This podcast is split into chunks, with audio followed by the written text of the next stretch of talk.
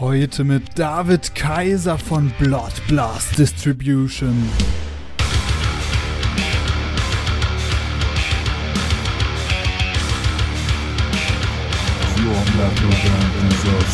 Es wird immer ein Punkt kommen, an dem man als Band sagt, das schaffe ich jetzt nicht mehr alleine. Und dann ist die Frage, schaffst du es dann entweder durch deine eigenen finanziellen Mittel so ein Team aufzubauen oder versuchst du ein Label für dich zu begeistern, was dann das Team stellt. Herzlich willkommen bei The Band Show, der Szene-Podcast für deine Metal- oder Hardcore-Band. Ich bin dein Host Murphy und ich wünsche dir viel Spaß.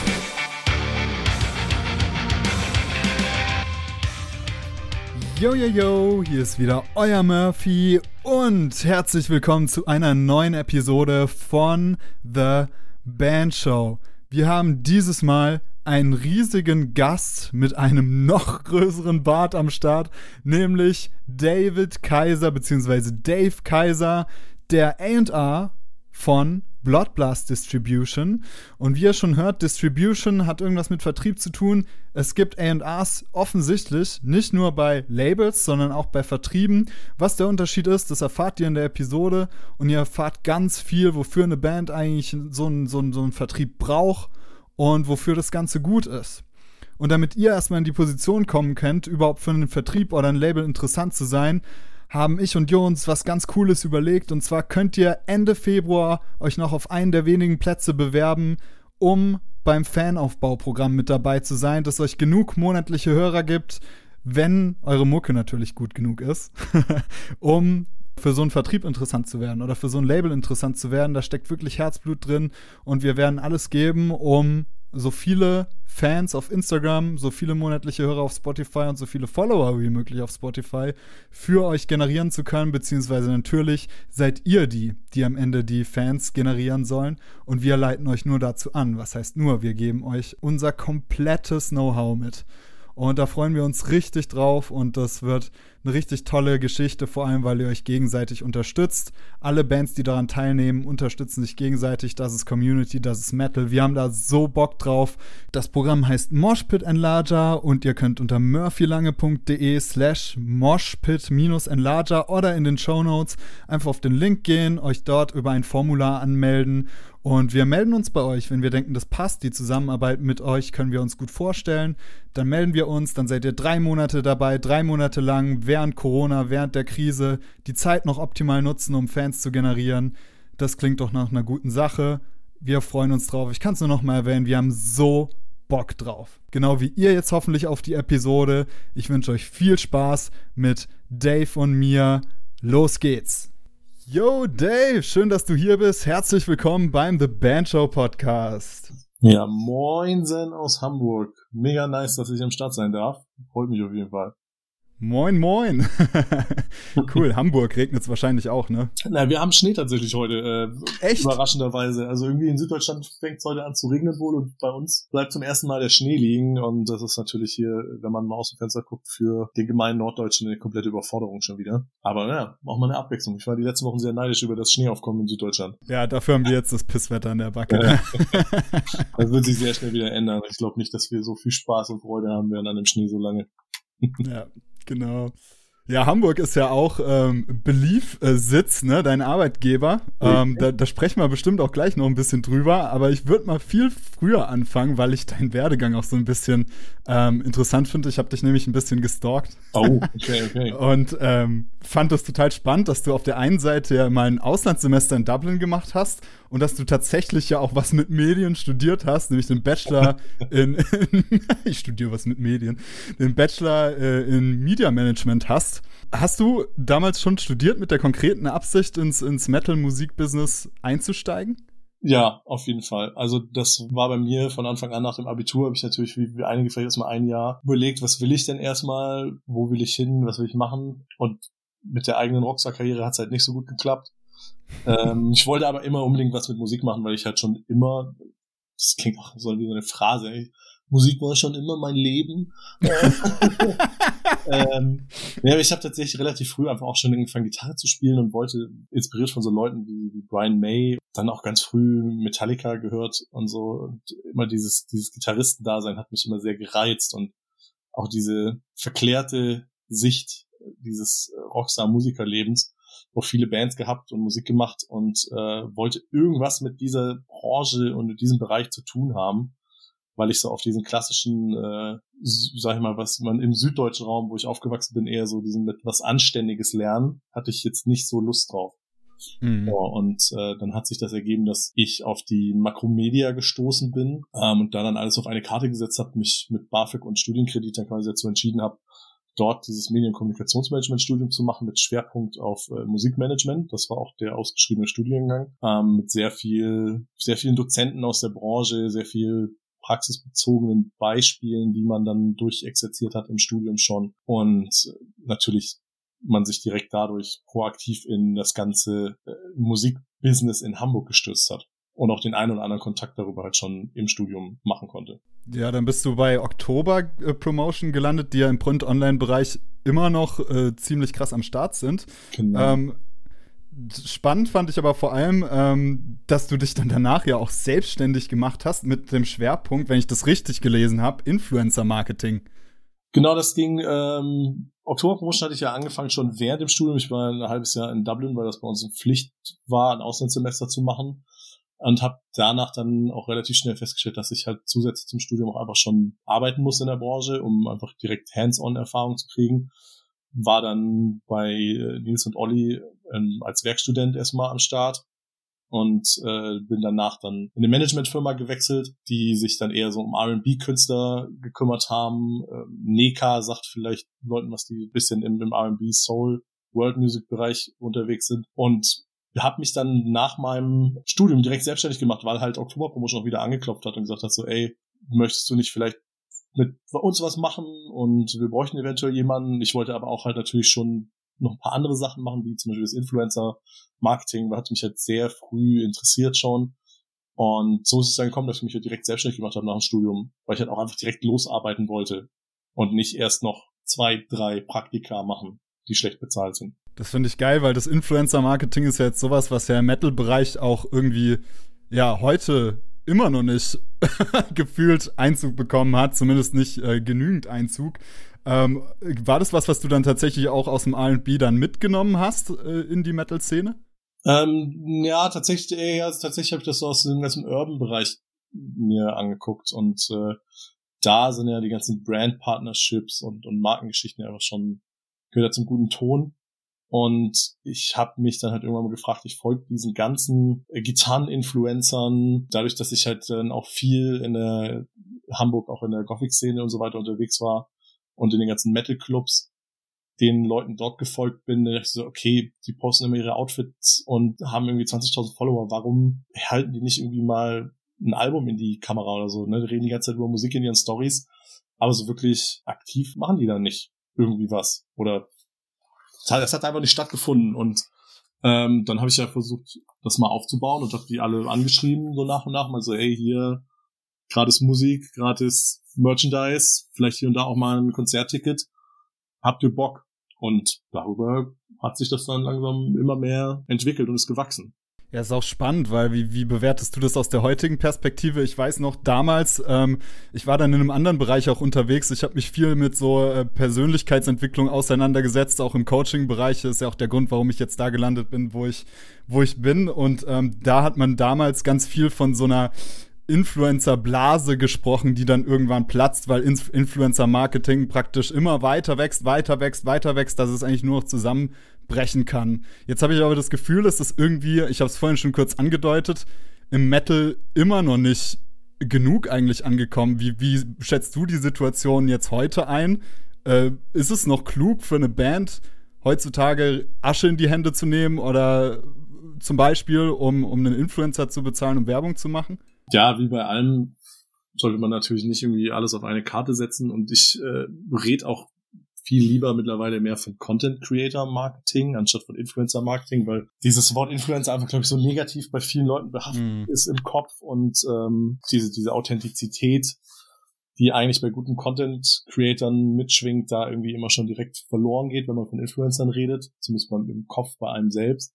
Man sollte als Band da auf jeden Fall nicht darauf verzichten und entweder sich eine Agentur suchen, die einen Verteiler hat oder selbst proaktiv Kanäle anschreiben, denen man folgt oder die man gut findet und über einen Barter-Deal reden oder so, dass man sagt, hey, wir schicken dir Merchandise oder möchtest du Geld für eine Kooperation oder was sind deine Konditionen, um dementsprechend halt Shoutouts zu generieren und einfach Aufmerksamkeit.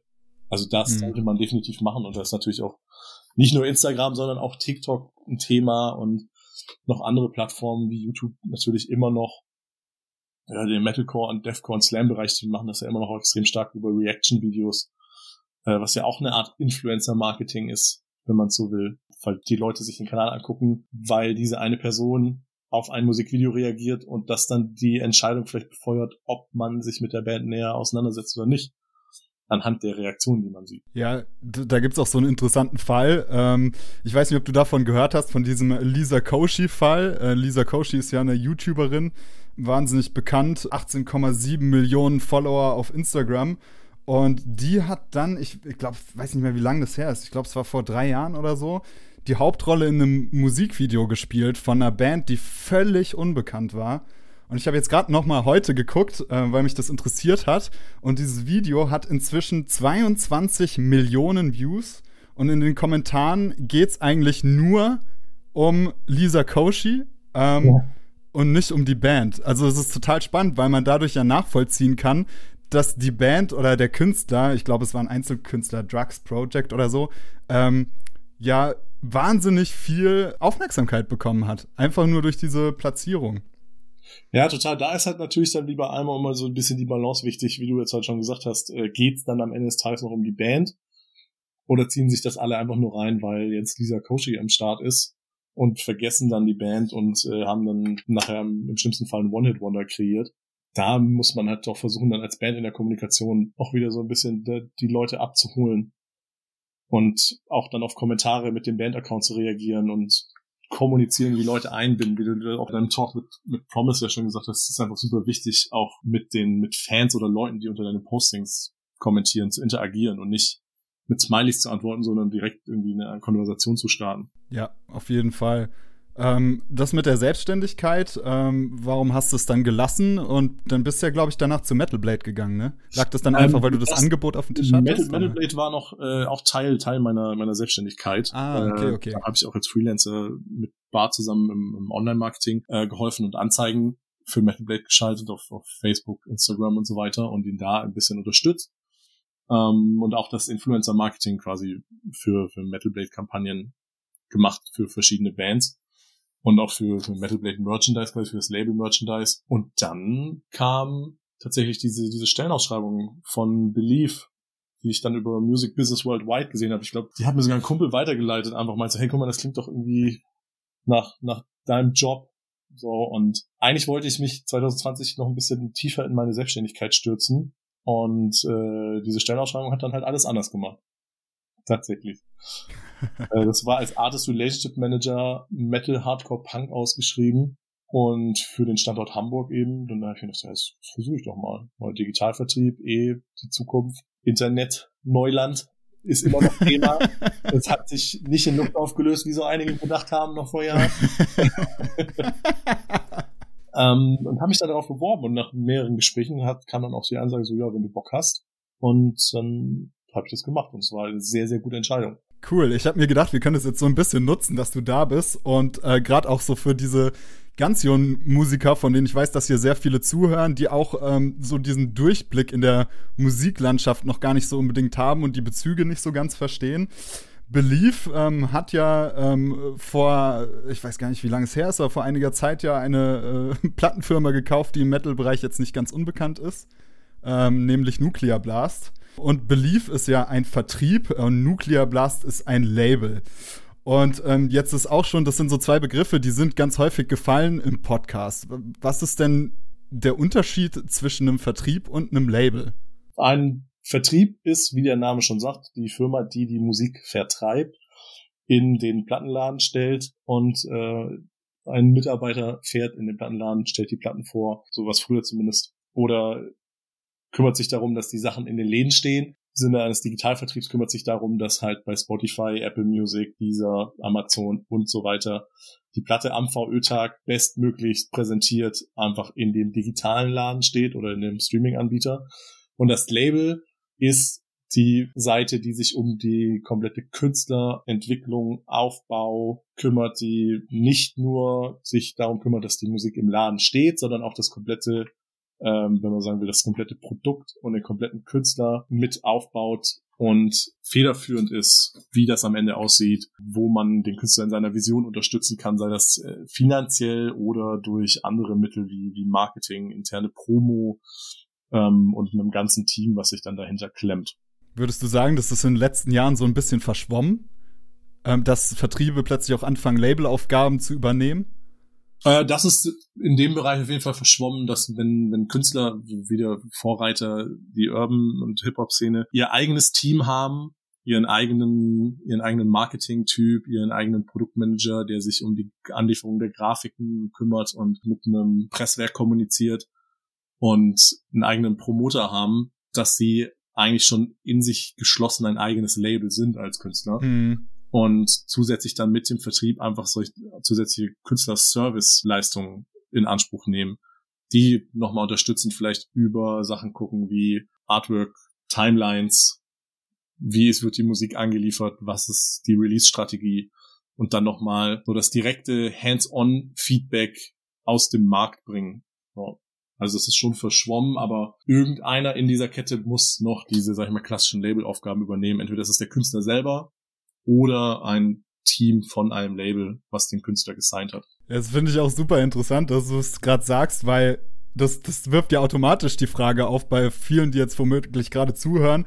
So, brauchst du dann als Metal-Band überhaupt noch ein Label? Das äh, ist immer eine sehr provokative Frage natürlich für, für Labels vor allen Dingen. Ähm, ich würde sagen, ja wenn du es nicht schaffst, dein eigenes Team auf die Beine zu stellen, dann brauchst du auf jeden Fall ein Label.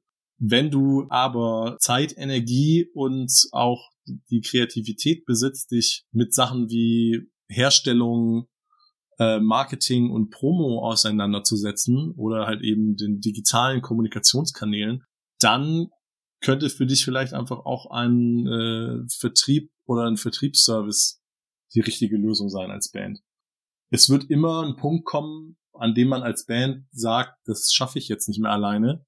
Und dann ist die Frage, schaffst du es dann entweder durch deine eigenen finanziellen Mittel, dir ein Team aufzubauen oder durch vielleicht Freunde oder versuchst du ein Label für dich zu begeistern, was dann das Team stellt? Ja, das ist so auch die, die Frage, will man als Musiker dann auch wirklich Unternehmer sein, weil im Prinzip ist man das ja ab dem Moment, wo man sich selbst um seine Geschäftspartner kümmert, selbst Leute bezahlt und ähm, da viel mehr in Eigeninitiative wirtschaftet und davon hängt es auch so ein bisschen, bisschen ab. Ich denke, da ist auf jeden Fall Potenzial für Bands da, zum Beispiel auch Geld zu sparen ganz einfach und andere Möglichkeiten zu bekommen, freier zu agieren.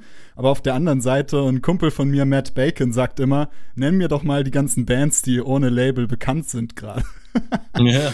Und das ist halt sehr spannend, dass man dann in der Theorie ja oft darüber redet, wie, wie klug und sinnig es eigentlich sein kann, ohne Label zu agieren. Aber in der Praxis ähm, sieht man ganz wenig Mucker, äh, die ohne Label wirklich, wirklich weit kommen. Äh, was meinst du, woran liegt denn das? Ja, ich glaube, man muss da dann natürlich auch nochmal Genre spezifisch differenzieren, so, weil ich könnte dir jetzt natürlich auch Bands droppen, die wir gerade bearbeiten bei Bloodblast Distribution, die aktuell ohne Label sind und auf jeden Fall bekannt sind, die aber vielleicht irgendwo dazwischen mal ein Label hatten vielleicht. Also irgendwo in dieser Gleichung muss irgendwo ein Label vielleicht mal stattgefunden haben, um halt dieses ganze Team, wie ich schon gesagt habe, äh, zu stellen.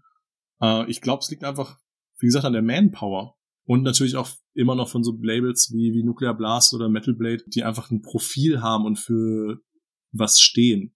Und dementsprechend dann Leute haben, die ihnen folgen und sagen, ah, okay, wenn die jetzt bei Nuclear Blast gesigned sind oder bei Metal Blade, dann ist das auf jeden Fall gut. So. Weil man als Label natürlich auch ein Risiko eingeht, irgendwie eine Band zu signen und sie da invest zu investieren. Gehen Labels überhaupt noch Risiken ein? das ist auch eine spannende Frage. ja, Dafür müsste ich, müsstest du dir, glaube ich, nochmal jemand vom Label dazu holen, wie es aktuell gerade aussieht. Aber natürlich, also ich glaube, egal in welchem Bereich du in der Musikbranche arbeitest, ohne diese Bereitschaft, Risiken einzugehen, geht's gar nicht. Weil du weißt am Ende des Tages nie zu 100 Prozent, ob was ein Flop wird oder komplett durch die Decke geht. Weil du kannst ja nicht einfach in, in die Köpfe von Hunderten von Metal-Fans schauen und sagen, ah, die stehen alle jetzt gerade auf das, das sei ich jetzt auf jeden Fall. Man kann Trends natürlich immer verfolgen und versuchen, Trends zu signen, aber das ist auf langfristige Sicht auch nichts. Meiner Meinung nach. Ich habe tatsächlich auch daran gedacht, wir haben ja neulich da auch schon mal in einem Clubhouse-Talk drüber gesprochen, ähm, dass, dass es ja tatsächlich so ist im Vergleich zu früher, dass Bands erstmal einen viel höheren, ich sag mal, Status erreicht haben müssen, um überhaupt für Labels relevant zu werden. Also deswegen habe ich diese Frage gestellt, weil ich es so spannend finde, dass da so eine ja auch eine Entwicklung stattgefunden hat, dass Labels erst ab einem gewissen Punkt überhaupt anfangen zu signen ähm, wenn eine Band schon so und so weit ist, ne? Ja, das da ist, würde ich sagen, muss man differenzieren zwischen dem Risiko, äh, dass man finanziell eingeht und dem Risiko, dass man in Prozessen eingeht. Weil wenn du eine Band signst, die natürlich schon selbst auf ihren Online-Kanälen extrem gut kommuniziert, ihre eigenen Touren bucht, ähm, ein in sich funktionierendes Uhrwerk ist, dann kannst du natürlich als Label heutzutage viel einfacher entscheiden über die ganzen Online-Plattformen. Da besteht ein kleineres Risiko, dass die Prozesse irgendwie verlangsamt oder chaotisch wären, wenn ich jetzt diese Band sein. Mhm. Aber das finanzielle Risiko ist, glaube ich, immer irgendwie gegeben. Ich frage mich dann, ob ein Label das teilweise auch als, als Testimonial sieht, so im Kleinen, äh, dass es sozusagen schon mal abfühlt, ähm, funktioniert es denn im Kleinen? Und wenn wir da jetzt äh, Budget reinstecken, dann funktioniert es auch im Großen? Ist das eine Herangehensweise, wie Labels arbeiten? Da würde ich sagen, musst du vielleicht irgendwie Bart oder jemand anders von einem, von einem größeren Metal-Label mal dazu holen da würde ich jetzt mit gefährlichem Halbwissen glänzen. da, da wollen wir dich natürlich null aus Glatteis führen, deswegen äh, reden wir doch jetzt mal über Bloodblast. ähm, Na, ich kann immer nur sagen, von meinem, wie, wie man es von der Außenwahrnehmung sieht und wie man äh, das aus der Vertriebssicht sieht, aus der PR- und Management-Sicht. Aber nachher einem, im großen Uhrwerk eines Labels, was ja auch wirklich, wenn ein ganzes Team dran sitzt, so viele Faktoren beinhaltet, bin ich da einfach nicht der Experte und würde hier tatsächlich eher im schlimmsten Fall irgendeinen Quatsch erzählen, der Bands und Branchenkollegen mit vielen Fragezeichen zurücklässt. Ja, geil. Ähm, Bloodblast Distribution ähm, ist ja ein weltweiter Digitalvertrieb, ähm, der zu Belief gehört, der noch relativ neu ist. Magst du ein bisschen was darüber erzählen, was, was ihr so macht? Jo, äh, das ist das neue, der neue Vertriebsservice, die neue Vertriebsmarke oder Brand äh, von Belief und Nuclear Blast, die gegründet wurde 2020. Wir haben die erste Band, die ersten Bands im Februar gesigned und wir sind ein Artist Service Vertriebsmodell. Wir sind quasi das, wenn eine Band sagt, wir wollen independent bleiben, oder sind vielleicht zu klein oder schon zu groß für ein Label, dass wir sagen können, wir können das alles alleine machen, sind wir die Anlaufstelle, die den kompletten Digitalvertrieb übernimmt und nicht nur Spotify oder so die gängigen Bekannten beliefert, sondern über 240 Stores aktuell weltweit digital und in allen Territories. Und wir kümmern uns quasi um gerade im Metal-Bereich, der ja doch noch in den Kinderschuhen steckt manchmal oder also das ist vielleicht ein bisschen extrem gesagt, die digitale Bereitschaft jetzt erst immer mehr wird, sich damit auseinanderzusetzen, gerade in den äh, klassischeren und extremeren Metal-Genre-Arten, da ein bisschen proaktiv ranzugehen und die Bands dazu zu motivieren, zu sagen so, hey, digital ist nicht untrue. Ihr könnt das zusammen mit eurer Vinyl- und Kassettenproduktion vereinen und alles ist gut geht es dann tatsächlich so weit, dass ihr da auch wirklich Consulting macht? Also ich stelle stell mir jetzt mal vor, so die True Cult äh, Black Metal Band kommt zu euch, hat bisher alles nur auf Kassette veröffentlicht ähm, und äh, hat eigentlich gar keine Ahnung, wie man Social Media Kanal überhaupt bedient, macht aber extrem geile Mucke und hat auch irgendwie eine, eine geile, einen geilen Underground Fan Circle. Ist es dann tatsächlich so, dass ihr euch Zeit nehmt, um der Band auch beratend zur Seite zu stehen? Auf jeden Fall, weil sonst wären wir nur an ein Hop-on, Hop-off äh, Distribution Service wie DistroKit zum Beispiel, äh, wo du ja zwar 100% deiner, deiner Einnahmen kriegst, aber einfach nur die Musik in den digitalen Laden gestellt wird und du mit dem Rest passiert halt nicht so viel. Dann nehmen wir uns auf jeden Fall die Zeit und nehmen uns dann auch mal die Zeit, eine, sagen wir mal, klassische Death Metal Band davon zu überzeugen, dass es vielleicht doch ganz schlau wäre, sich jetzt noch mal einen Instagram-Kanal anzulegen und verschiedene Beispiele und, und Best Practice Cases, die wir ja einfach zeigen können, weil wir die Nähe zu Nuclear Blast haben, mal darzulegen und dem zu zeigen, hey, Instagram heißt nicht, du musst dein Frühstück fotografieren. so. Was, glaube ich, bei allen immer noch so ein bisschen in dem Kopf rumschwört bei manchen. Und dann nehmen wir uns auf jeden Fall die Zeit, auch wie man digitales Release am besten vorab promotet und auch noch nachpromotet als Band auf seinen eigenen Kanälen.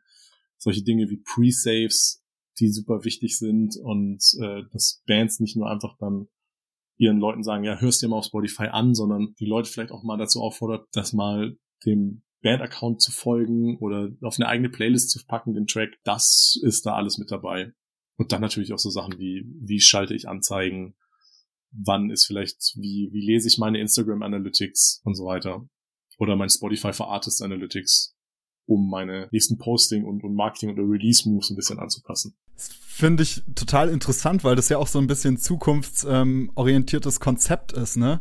Ähm, Gerade wenn wir jetzt auch über die Frage äh, sprechen, ob das nicht vielleicht für Labels interessant ist, die äh, für Labels, für Bands interessant ist, die ohne ohne Label arbeiten, ne? Dass man wirklich auch den Muckern dabei hilft, die gerade, glaube ich, alle mit dieser Situation so krass ähm, überfordert sind. Also ich meine, mit nichts anderem verdiene ja auch ich mein Geld, ja. ähm, dass ich, dass ich halt sehe, dass es so viele Mucker da draußen gibt, die angesichts dieser, dieser Flut an Sachen, die sie jetzt plötzlich können müssen, ja, irgendwie fast erstarren. Ähm, war das auch der Hintergrund, vor dem sich äh, Blood Blast dann äh, gegründet hat, dass man sagt, okay, das ist die Zukunft und da geht auch die Entwicklung der, der Musikszene oder des Musikbusiness so ein bisschen hin? Ja, auf jeden Fall. Also Metal war vor ein paar Jahren ja auch einer der, der größte wachsende Markt im, im digitalen Bereich. Und wir nehmen das natürlich auch zum einen im Best Case auch noch ein bisschen als unterstützendes A&R-Tool für die Nuclear Blast-Kollegen, dass wenn wir eine Band schon von Anfang an betreuen und sehen, da könnte was funktionieren, dass wir die eventuell sogar im Best Case nachher zu, zu Nuclear Blast sein können. Und der Gedanke ist halt einfach, dass das extreme Musik muss represented werden, auch im Streaming, um auch dem Fan irgendwie einen Anreiz zu schaffen, da überhaupt mal hinzugehen. Weil wenn natürlich die fünf extremen Black und Death Metal Bands nicht über von ihrem Spotify reden, weil sie sagen, ja, das es ist halt online, aber wir kommunizieren nicht darüber, dann wird sich auch keiner der Fans irgendwie mal ein Spotify-Profil anlegen und da passiert dann halt leider nichts. Also es ist so, wie gesagt, ne, was ist zuerst das Huhn oder das Ei? Und da wollen wir halt einfach so der Anbieter sein, der aktiv auf die Bands zugeht, egal welche Größenordnung sie haben und auch wenn nur die Musik geil ist und sonst alles noch nicht am Start ist. Sobald wir da irgendwie Potenzial sehen oder sehen, das kann funktionieren oder das muss digital stattfinden, dann schlagen wir dazu. Stößt du da manchmal auf Widerstand? Also bei, bei so einer Band, die so ein bisschen ähm, noch äh, oldschool true veranlagt ist, dass man da auch wirklich ähm, mal ein Machtwort sprechen muss oder so. Zumindest stelle ich mir das bei manchen, also ich kenne ja auch so ein paar Mucker, stelle ich mir das vor, äh, dass man da auch manchmal äh, ja deutlich werden muss, ne? Ja, ja, das beste Beispiel ist natürlich, wenn, wenn man einer Band dann halt, die noch davor keinen Instagram-Account hatte, erklären muss, warum sie sich jetzt einen Instagram-Account machen sollte. Das passiert dann doch ab und zu mal noch. Ist aber zum Glück fast gegen Null mittlerweile. Da muss man dann schon mal ein bisschen härter sein oder wenn man das direkt in, in den Verhandlungen am Anfang merkt oder in dem Interesse, wenn man eine Submission bekommt über unsere, über unsere Webseite und die Band keinen Instagram-Account hat oder einer, der das letzte Mal mit dem Posting von 2018 bespielt wurde, dann wird er natürlich direkt schon sehr proaktiv nachgefragt, ob sie vorhaben, das in Zukunft zu ändern und wenn man eher auf verhaltene Reaktionen stößt, dann schicken wir die vielleicht eher zu unseren Kollegen von TuneCore und sagen, da bist du auf jeden Fall auf allen Stores vertreten und du bist online, aber da fehlt, glaube ich, noch so ein bisschen die Eigeninitiative, mhm. die einfach da sein muss. Du machst ja jetzt da das A&Ring und ähm, hast gerade von Submissions ge gesprochen. Wie sehen diese Submissions aus und was gibt es für, für Kriterien, dass ihr wirklich äh, eine Band bei Blood Blast äh, signed? Ähm, ja, genau. Ich mache das A&Ring oder Artist Relationship Management heißt das bei uns, weil da auch noch teilweise natürlich das äh, digitale Produktmanagement dann die ganze Release-Betreuung mit reinfällt. Also ich signe nicht nur die Band und schiebe die dann ans Team, sondern da wird das ganze Release mit bearbeitet, zusammen mit der Band. Ähm, wir haben eine Submission-Form auf bloodblast.com, einmal für Europa und für die USA. Da kann sich dann jede Band, aus welchem Territory sie auch kommen mag, in diese Submission-Form eintragen. Wir haben das ganz bewusst erstmal nur mit Links und keiner Textbox versehen, damit wir nicht irgendwelche cheesigen Texte bekommen mit that's, that's the most roaring, thunderous, awesome double bass guitar driven metal album of the 21st century. Äh, mit einer energetischen Live-Show. Mit einer energetischen Live-Show und wir haben auch schon äh, den Band-Contest in äh, hinter Brooklyn gewonnen. Sondern dass wir ähm, ach Gott, das, ich komme sicher wieder komplette Unsympath rüber hier. Aber Ach, die Audience ist das, glaube ich, gewohnt, äh, hier so die most common äh, Band Flops und Fails dauernd von Latz geknallt zu bekommen. Ja, sehr gut. Ja, das, ich bin bestimmt auch nicht der Erste, der sich darüber äh, amüsiert. Nee, definitiv ähm, nicht. Nee, damit wir uns wirklich nur mit den Kanälen erstmal und mit der Musik auseinandersetzen und dann sehen wir relativ schnell, ob das Sinn macht. A, ob die Mucke ein gewisses Produktionslevel hat die, was man einfach braucht. Also ich brauche jetzt keinen Fisher Price Recorder Release, außer ich will eine Black Metal Band sein vielleicht. Und dann gucke ich mir die Kanäle an und dann wird die Band angeschrieben und gefragt, hier nochmal zur näheren Erläuterung. Das sind wir. Wir sind kein Label, weil das tatsächlich immer noch bei vielen Leuten mitschwingt. Das müssen wir dann jedes Mal doch noch dazu sagen. Wir sind ein Vertriebsservice und sagen ihnen, wie wir zusammenarbeiten könnten und wie wir ihnen helfen könnten. Und wenn das auf Verständnis stößt und die Band dann sagt, ja, genau das suchen wir, dann steht da eigentlich nicht viel im Wege. Wenn du jetzt auf den Kanälen unterwegs bist, äh, gibt's da Sachen, wo du halt sofort rot siehst und sagst, okay, jetzt äh, klicke ich auf X beim Browser und äh, schaue mir das gar nicht weiter an? Ähm, ja, in der Regel ist dann das solche Sachen wie keine Kontinuität in den Postings, mhm. keine Interaktion mit, mit der Band, also mit den Fans und äh, auch keine Interaktion von den Fans mit der Band. Das geht ja meistens Hand in Hand, wenn man das nicht direkt mit Calls to Action verbindet und die eigenen Fans dazu aufruft, irgendwie zu interagieren oder Fragen stellt. Und wenn ich Links sehe, die in Kommentare bei Instagram gepostet werden oder in Bildbeschreibungen, das findet leider immer noch statt, dann überlege ich mir das schon zweimal, so in der Regel. Mhm. Auch, auch vor dem Hintergrund, dass du sagst, äh, du müsstest dann tatsächlich so weit vorne anfangen mit dem Consulting, äh, dass du gar nicht mehr wüsstest, wie du das überhaupt leisten könntest, oder auch vor dem Hintergrund, dass du sagst, so, so jemand ist einfach noch nicht bereit für, für einen weltweiten Digitalvertrieb? Teils, teils. Also aktuell ist es eher so, dass wir einfach so viele Submissions bekommen, wo uns tatsächlich, äh, sag ich mal, Corona bisschen den, noch einen zusätzlichen Boost gegeben hat, weil Bands leider einfach nicht live auftreten können und sich jetzt zwangsweise mal mit diesem Internet und äh, Digitalvertrieben auseinandersetzen und Spotify, dass ich mittlerweile schon immer härter aussieben muss, inwiefern eine Band digital affin agiert oder wenn ich ihnen das Konzept erkläre, anhand der Rückmeldung von der Band dann feststellen kann, ah, ist auf jeden Fall eine Bereitschaft da, sich zu entwickeln und Zeit und Motivation, sich damit auseinanderzusetzen. So. Weil wir halt eine Band nicht für eine EP oder ein Album sein und dann werden die wieder aus dem Vertrieb gedroppt, sondern äh, wir wollen eigentlich bei jeder Band zumindest noch eine Option, eine Möglichkeit auf eine Option haben, weil wir gerne langfristig mit den Bands zusammenarbeiten würden. Und wenn man sich das jetzt von außen anschaut, dann habt ihr ja trotzdem, obwohl das äh, Sieb jetzt sozusagen feiner geworden ist, wahnsinnig viel gesigned. Also zumindest ist so ja. mein Eindruck, dass ihr jetzt wirklich in diesem ersten Jahr ähm, ja, dauernd mit neuen geilen Signings am Start seid. Äh, da habe ich mich auch gefragt, so krass, ähm, ist es nicht sau viel, so die ganze Zeit zu gucken, wo sind vielleicht neue Talente und was geht hier auf dem Markt, aber gleichzeitig diese ganzen Signings auch zu betreuen? Das ist super viel. Das ist ein, das, weiß ich, da kann man gar nicht viel umschreiben. Das ist einfach extrem viel. Hm. äh, man bleibt dann eigentlich noch am Wochenende am Rechner und guckt dann halt vielleicht nochmal die Playlisten durch, was so geupdatet wurde, wer ist denn gerade Indie, ohne Label, wurde gefeatured, oder man nochmal durch die Magazine klickt und dann hört man sich halt auch am Wochenende vielleicht mal noch ein paar Submissions an.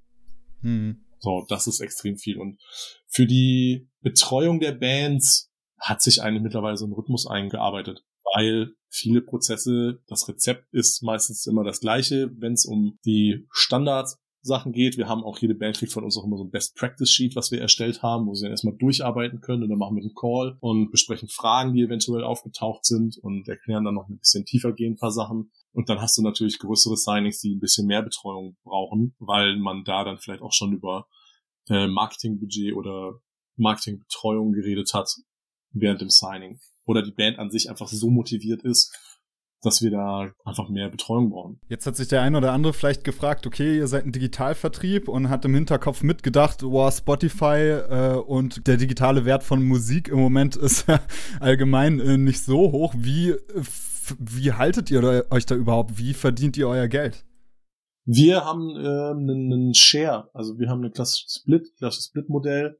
Deswegen sind wir, wie gesagt, auch kein Hop-on, Hop-off-Modell, so wie das jetzt DistroKit zum Beispiel ist, bei dem du einen Jahresbetrag dann bezahlst und dann kannst du so deine Releases hochladen und hast halt keinen Service mehr. Wir machen einen klassischen Royalty-Split, den wir mit der Band dann verhandeln. Ja. Und darüber verdienen wir dann. Was auf der anderen Seite natürlich auch der Band so ein bisschen zeigt, wir sind motiviert, weil wir verdienen halt nur was, wenn die Band wächst. Und auch natürlich geil vor dem Hintergrund, dass ähm, das dann ja eben wie bei den Hop-on, Hop-off-Sachen nicht so ist, dass halt ihr an einem vergangenen Release äh, nichts mehr verdient, äh, sondern der, das bleibt ja einfach da, das bleibt ja auf den DSPs und wenn der, wenn der immer noch läuft, der Release, dann ähm, spielt euch das in die Kasse. Total, es ist halt auch für uns natürlich immer, ähm, wir lassen Bands natürlich auch die Option und das geht meistens in die Verhandlung mit ein, ob sie den Backkatalog mit zu uns umziehen wollen. Das ist für uns natürlich immer das Best-Case-Szenario und das wollen wir natürlich gerne, weil es uns auch, die Möglichkeit gibt, Katalogkampagnen zu machen und der Band zu sagen, hey, arbeitet mal hier mit eurem Katalog oder da sehen wir in euren Analytics, dass hier extrem viel geht äh, und dann das ganze Spektrum der Band quasi bearbeiten können und uns nicht nur auf den neuen Kram fokussieren müssen. Das würde ich auch jeder Band empfehlen, egal ob sie äh, bei einem Vertriebsservice wie Bloodlust Distribution sind oder bei DistroKit oder TuneCore, äh, immer den ganzen Katalog im Blick behalten. Mhm. Und nicht immer nur von Release zu Release hangeln. Ja. Geburtstage sind auch bei Alben wichtig, wissen wir alle. genau. Geil, ey, ich glaube, wir sind ready für die Sekt- oder Selters-Runde. Oh, Vielen. Dank für deine Insights bis hierhin. Jetzt bin ich mal gespannt, was, was du hier raushaust. Und es geht direkt los mit äh, Spotify oder Compact Disc. das ist aktuell Spotify all the way. Also all Compact the way. ist bei mir, ich habe tatsächlich zwei CD-Regale wieder aussortiert, äh, die jetzt weg geschickt werden. Also eher dann noch Vinyl. Spotify und Vinyl, das ist. Das wäre nämlich die nächste Frage gewesen, Compact Disc oder Vinyl. Vinyl, auf jeden Fall. Ja, nein, das ist. Ich bin ein großer Fan von Colored Vinyl und, und Special Editions und äh, setze mich auch gerne am Wochenende dann hin und höre Platten. Jetzt der Homeoffice-Vorteil ist einfach, dass man auch eine Platte auflegen kann während Arbeiten. Das ist einfach super. So, ich bin tatsächlich da jetzt auch, ähm, ich bin ja mit CDs aufgewachsen. Ich bin noch zu jung für, für Vinyls und fand Vinyls immer scheiße, weil ich immer die elitären Spackos gehasst habe, die gesagt haben, auf Vinyl klingt alles besser. Ja. Und ich dann immer gesagt habe, ja, für, mit deinem Kack-Master, das für MP3 ausgelegt ist, klingt das bestimmt nicht besser auf Vinyl. Aber jetzt inzwischen ähm, merke ich gerade, dass ich so ein bisschen äh, mich auch da, da ein bisschen in die Vinyl verliebe. Also so ich finde das irgendwie geil. Du. Bitte? Dass du alt wirst. Ja, dass ich, genau, dass ich alt werde. ist tatsächlich so. Ja, aber es ist auch, also mir gefällt mein eigenes Musikkonsumverhalten nicht mehr. Ich weiß nicht, ob du das, ob du da relaten kannst. Ähm, aber dieses, dass man sich kaum noch Zeit nimmt, um sich einfach mal hinzusetzen und ähm, Musik zu hören. Und sowas wie Vinyl, das zwingt einen da so ein bisschen mehr rein, weil man halt wirklich aktiv die Platte halt rausnehmen muss und auflegen und pflegen und ähm, das zwingt einen so ein bisschen mehr in diese, diese Rezipientenrolle wieder, dieses aktive Hören rein und ähm, deswegen gefällt mir das im Moment so sehr. Total. Ich finde auch, wir müssen auch als, als Metal-Konsumenten weg von dem Gedanken kommen, dass das Digitale den guten, ehrlichen, physischen Ton Tonträger tot machen will, sondern dass wir gerade Metal das als äh, willkommenes Beiwerk nehmen, dass wir am Wochenende immer noch uns schön entschleunigt hinsetzen können, eine Vinyl genießen, wenn wir Fan sind, die Band mit Merchandise und physischen Tonträgern unterstützen und wenn wir dann aber doch mal einkaufen gehen, können wir halt leider keinen Plattenspieler auf dem Rücken mitnehmen, sondern sollten wir dann vielleicht doch einfach ein Streaming-Abo am Start haben, womit wir dann halt auch mit einem Stream die Band unterstützen können. So. Ja, es ist halt einfach irgendwie eine Art anderes Produkt, ne? Also das, das, Digitale kann man dann vielleicht auch teilweise irgendwie mental vom Mindset her als Reichweitentool einfach äh, verstehen, um halt diese Reichweite aufzubauen, äh, mit der man dann letztendlich auch vielleicht sowas wie Vinyls verkaufen kann. Ja, auf jeden Fall. Also das ist halt dieses ganze Direct-to-Fan-Business und Direct-to-Fan-Fanbindung ist super wichtig. Gut, nächste ist äh, The Band Show Klassiker, Club oder Festival. Ey, aktuell nehme ich alles, was ich kriegen kann, wenn es dann mal ähm, ähm, Club, wenn es sehr klein ist und im Sommer tatsächlich immer Festival. Hm. Ja. Gerade, äh, das ist tatsächlich interessant, die Überschneidung, ne? Wenn man mit Businessleuten redet, dann ist es halt immer das Festival. Ja, weil du siehst halt extrem viel. Du siehst auch natürlich deine ganzen Partner. Kannst sie endlich mal wieder face to face sehen. Ich bin auch schon sehr froh, wenn ich wieder den Weg aus Norddeutschland in den Süden antreten kann, um auf Summer Breeze zu gehen. Oh ja. Ähm, oder auch auf dem Wacken mal wieder meine 20.000 Schritte am Tag abstampfe. Das, äh, ja, hätte ich gedacht, dass man das mal so sehr vermisst. ja, auf jeden Fall. Und ansonsten muss halt im kleinen Club äh, im Winter gerade vor allen Dingen auch einfach, das muss von der Decke tropfen. Ich war heute tatsächlich das erste Mal seit, seit einem Jahr bestimmt wieder in einem Club äh, zum Kulturgesichter-Shooting. Und es war komplett leer, das Ding. Und es hat sich, hat sich unglaublich angefühlt. Es war einfach so, da kam so viel hoch. Und da merkst du erst, äh, wie krass du auf dem Trockenen sitzt, wenn du ja. in einem räudigen Club, der irgendwie das Putzlicht anhat, stehst und denkst, ach, wie schön. ja. Das stimmt. Ja, ich glaube, das wird wild, wenn es wieder losgeht. Ja, auf jeden Fall. Backstage oder Frontstage? Frontstage. Weil? Ähm, also Frontstage nicht unbedingt immer direkt vor der erste oder zweite Reihe, aber auf jeden Fall vor der Bühne, weil das werden viele wahrscheinlich auch schon gesagt haben, Backstage doch immer langweiliger ist, als man sich vorstellt. Außer ja. Festival, wenn man halt einfach mit seinen Leuten dann, wenn alle Shows vorbei sind, dann sich alle da zusammenrotten. Nochmal. Aber dann ist dann halt auch eher die Frage Backstage oder Campingplatz. Also dann ist es dann egal. Ähm, mhm. Und ansonsten Frontstage. Ja. So. Außerdem so die ganzen Leute, die Side of Stage sagen, ah, mega cool, ich habe die Band Side of Stage gesehen. Ich so, ja, toll, hast du sie angeguckt und dir nebenher die Platte angehört oder was? Weil der Sound ist Side Stage einfach kacke. das machst du dann Wow, ich hatte den Monitor-Sound vom Lead-Gitarristen. Ja, ey. kann auch keiner sagen, dass er das in dem Moment nicht einfach nur fürs Instagram-Posting gemacht hat. Ja, ja klar. da gibt's auch so viele geile Memes, auch hinsichtlich Backstage, da ist ja. so, ne, die Expectations und äh, dann halt vier Leute mit Laptop, ja. äh, die halt ja. irgendwas zocken. Mit Laptop und veganen Chili. Genau. und Plastikbecher. Okay, dann äh, zum Schluss noch dein Nummer 1 Tipp äh, für Bands, den du jungen Bands mitgeben würdest, wenn du dich für einen entscheiden könntest. Struktur. Oh, ja. Das ist das, was den Bands meistens das Genick bricht oder sie aufs nächste Level hebt. Eine interne sowie eine externe Struktur haben, sei es in der Kommunikation, in der Organisation, Sachen griffbereit haben, wenn sie gebraucht werden, ist das Wichtigste. Voll und auch immer dieses impulsive Handeln so ein bisschen, also das fällt mir immer enorm auf, ne? So, du hast eine Single fertig und dann musst du jetzt sofort ja. raus. und es ist so geil und jetzt so. Ja. Und völlig gedankenlos äh, werden dann irgendwelche Sachen veröffentlicht, ähm, was man, also normalerweise würde man das nie machen, wenn man sich vorher einfach nur mal kurz die Zeit genommen hätte, um sich da Gedanken drüber zu machen. Das ist auch tatsächlich das Erste, was ich äh, mit meinen Bands immer mache, ist einfach äh, mal einen Kalender anlegen. Das ist schon ja, mal ist schon der erste Schritt. Ja. ich sage auch mal, das klingt immer ein bisschen hart, wenn ich das in jüngeren Bands sage und wir sagen, ja, wir würden das gerne jetzt schon auf jeden Fall was denn das Schnellste, wo wir das raushauen können, so jetzt nicht so, erstmal laden wir das Ganze ins System, dann gucken wir, ob alle Metadaten da sind, ob ihr alle Assets habt, dann machen wir uns Gedanken über einen Release-Termin, weil, seid mal ehrlich, ihr seid neu, wer hat auf euch gewartet? Und das ist, das klingt immer hart, aber das ist das, was der größte Vorteil ist von jungen Bands. Keiner hat auf euch gewartet.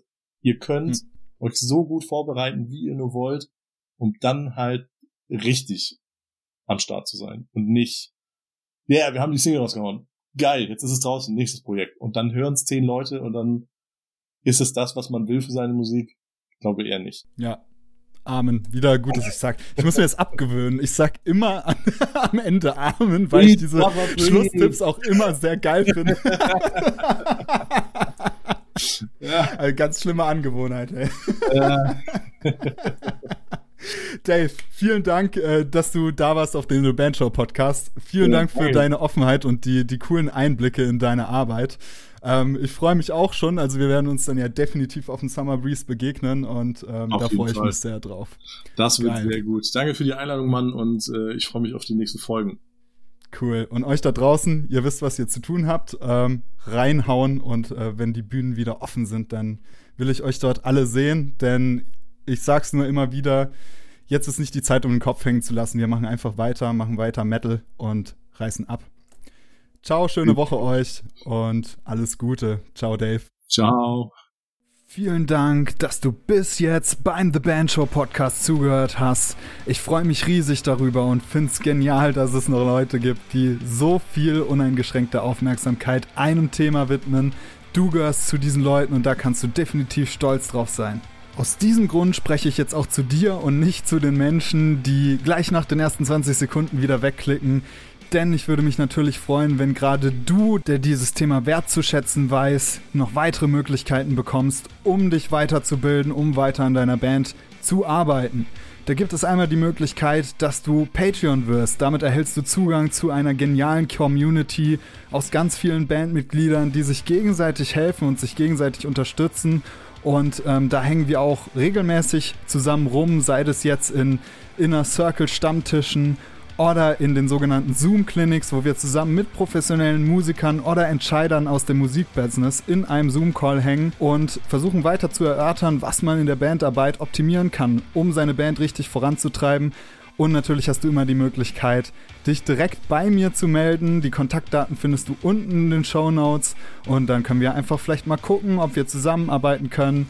Hierzu biete ich auch kostenlose Erstgespräche an, wo wir uns gegenseitig vorstellen können und in Erfahrung bringen können, ob es überhaupt Sinn macht, dass ich mit euch zusammenarbeite, um eure Band so ein bisschen zu pushen.